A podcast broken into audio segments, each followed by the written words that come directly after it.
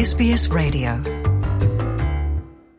Olá, Luciana. Olá, moçada da Austrália. Nessa última semana, especialmente nesta sexta-feira, os atacantes brasileiros agitaram o mercado na Europa. Nesta sexta, o Rafinha, que é o atacante canhoto que joga pelo lado direito lá do Leeds United, foi apresentado no Barcelona da Espanha o menino custou para o time espanhol cerca de 70 milhões de euros, o que dá uns 380, 390 milhões de reais por um contrato de cinco anos. É o terceiro atacante que faz essa mudança no mercado. O Richarlison, que deixou o Everton e foi para o Tottenham, custou 58 milhões de euros, algo em torno de 320 milhões de reais. E o Gabriel Jesus que foi o primeiro desses três atacantes a ser anunciado em uma outra equipe, saiu do Manchester City, do técnico Pep Guardiola, e foi para o Arsenal por 45 milhões de libras, alguma coisa em torno de 289 milhões de reais. Somando,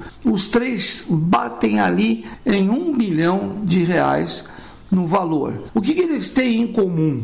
Os três atacantes, além de terem essa transferência, é que eles estão numa lista de vários jogadores, digamos, nove ou até doze jogadores, estão brigando por uma vaguinha na seleção brasileira que vai disputar a Copa do Mundo do Catar em novembro. A partir de novembro. Motivos, até alguns, são motivos muito claros. Por exemplo, Gabriel Jesus já não vinha jogando como titular absoluto, entrando todos os jogos no Manchester City, porque o Pep Guardiola arrumou outras opções, embora viva elogiando o Jesus. E o Jesus quer jogar mais, quer ter mais minutagem em campo e quer disputar sua segunda Copa do Mundo. Até porque na Rússia, quatro anos atrás, ele saiu queimado de lado mundial, não fez gol, é, acabou pelo esquema do técnico Tite, acabou sendo sacrificado.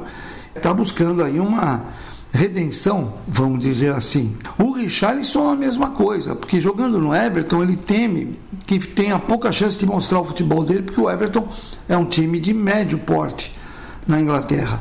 E ele foi disputado ah, no mercado por três times, além do Tottenham, que levou, conseguiu contratar o Richardson, o próprio Arsenal e o Chelsea foram atrás tentar é, buscar o Richarlison. Né? E lembrando que o Richarlison na Olimpíada de Tóquio foi o artilheiro da seleção brasileira que ganhou a medalha de ouro.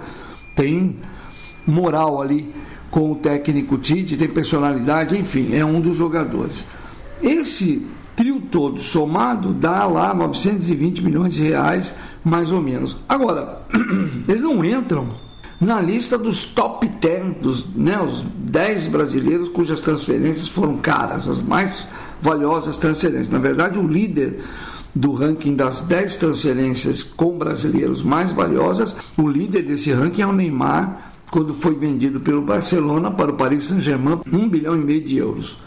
Já o, o décimo antes desses meninos entrarem na lista, o décimo é o Hulk, jogador que está hoje no Atlético Mineiro, e que foi negociado alguns anos atrás para o SPG, SIPG da China por 383 milhões. Mas é uma lista que tem Kaká, tem Felipe Coutinho, tem muita gente que foi vendido por um preço maior que esses três atacantes. Aí vamos ao que interessa.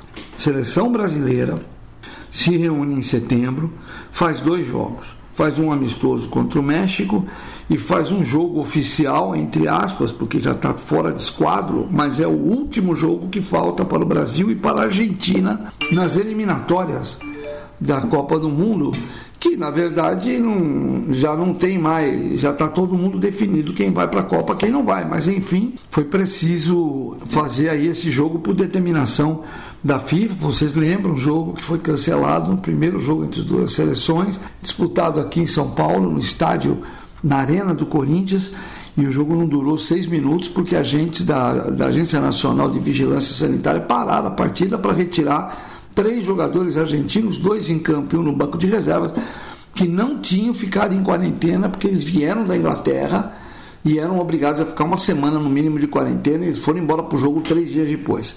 Aí por conta disso não teve o jogo, acabou e agora vai voltar a ter Brasil e Argentina e também um amistoso contra o México em setembro. Brasil e Argentina e também um amistoso contra o México, local ainda a ser definido. O Brasil e Argentina vai ser em São Paulo, no mesmo estádio, a Arena do Corinthians. Agora, o Tite já não parou de trabalhar, obviamente. O Tite e a sua comissão técnica, basicamente um quarteto. O Tite, o filho dele, o Matheus Bach, o Kleber Xavier, que é um companheiro dele há muitos anos, e o ex-jogador César Sampaio. Os quatro estão com uma lista já preparada, eles vão para os jogos. Assim que a temporada europeia retornar, os campeonatos europeus, eles vão para esses jogos com o intuito já de começar a selecionar o ataque. Hoje, na conta da gente, nós temos uns nove atacantes lá fora e três ou quatro aqui no Brasil que podem entrar nessa lista de seis ou sete atacantes que o Tite vai chamar. O Tite, com a decisão da FIFA de liberar 26 convocados por seleção no Catar, antes eram 22, agora eram 23, agora já vão para 26, ganhou mais três nomes. O Tite pode chamar aqui. O que, que ele tem hoje? Além de o Rafinha, do Richarlison e do Gabriel Jesus, ele conta ainda com o próprio Neymar, que esse não tem jeito, vai para a Copa do Mundo. Tem a dupla de jovens do Real Madrid, o Vinícius Júnior e o Rodrigo. Tem o Matheus Cunha, que é um, pouco mais centroavante do que, eles, do que esses outros atacantes, ele é do Atlético de Madrid. O Martinelli, que vai jogar junto com o é, Gabriel Jesus no Arsenal. O Anthony, que é um canhoto, que o Tite gosta muito. E o Roberto Firmino, do Liverpool. Né? Aí tem no Brasil os primos pobres, né? os atacantes que estão buscando uma vaguinha aí com o Tite, que são do Flamengo o Pedro e o Gabigol, Gabriel Gabigol, que ainda nutre esperança de ser convocado, e o Hulk, que jogou no, com a seleção brasileira na Copa do Mundo 2014, mas ele jogava como um atacante canhoto pelo lado direito, coisa que faz hoje o Rafinha, por exemplo.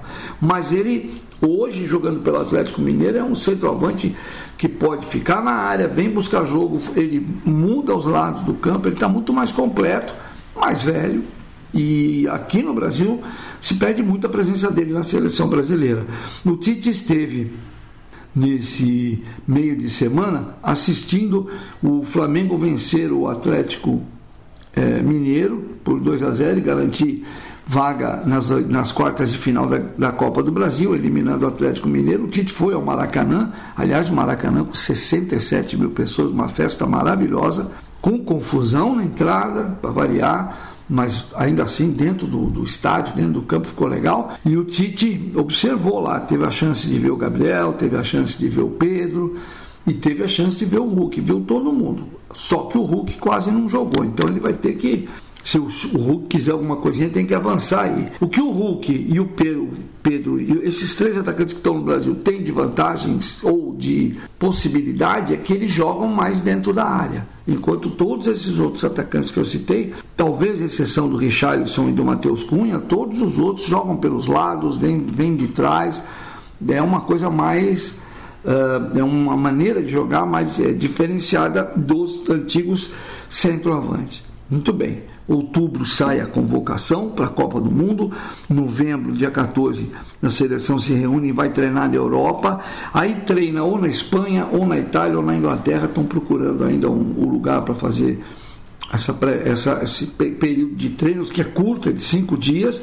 E aí no dia 19 de novembro, a seleção vai para Doha, onde estreia no dia 24 contra a Sérvia na Copa do Mundo. Até lá, esses atacantes milionários da seleção brasileira têm que correr, são três meses, tem que correr, fazer gols, chamar a atenção do técnico Tite e da sua comissão técnica. Eles estão sendo observados e serão observados muito de perto nesse período, pelo menos até a convocação final, que Pode ser em outubro, mas o que Tite vem dizendo é que já agora em setembro, para esses amistosos, quem ele chama, amistosos, quem ele chamasse é, é a turma dele para a Copa do Mundo.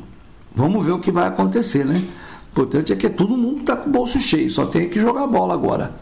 É isso. Eu volto com mais notícias para vocês aqui na SBS de São Paulo, Luciano Borges. Want to hear more stories like this? Listen on Apple Podcasts, Google Podcasts, Spotify, or wherever you get your podcasts from.